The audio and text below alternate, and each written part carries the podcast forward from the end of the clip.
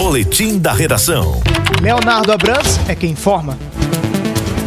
Boa noite, Heron. Boa noite, Alisson. Boa noite, ouvintes da Hora H. Empresários chineses anunciaram nesta segunda-feira a construção de uma cidade internacional e de um porto no município de Mataraca, no litoral norte da Paraíba. O projeto está avaliado em 9 trilhões de reais e foi assinado durante solenidade no município.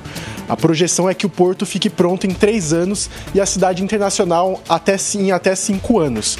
A expectativa é de que mais de 600 mil empregos diretos e indiretos sejam gerados, além da presença de universidades, estádios de futebol, prédios, shoppings, metrôs e indústrias no local.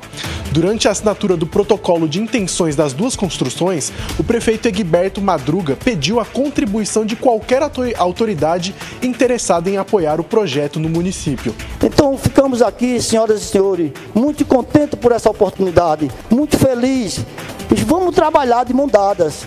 Não adianta só, não chegamos em canto nenhum. Os, o não nós já temos, o não nós já temos. Se nós não partir para um diálogo dessa maneira, nós não vamos fazer absolutamente nada. Mas se nós tiver a grandeza, a capacidade, a dignidade de saber escutar, de dizer exatamente, podemos sim, a Paraíba dar um grande avanço. Ao portal Mais PB, durante solenidade na manhã de hoje na capital, o governador João Azevedo pregou cautela sobre o projeto, que revelou ainda não conhecer mas o gestor confirmou que vai ter a primeira reunião com o grupo interessado nas obras nesta terça-feira.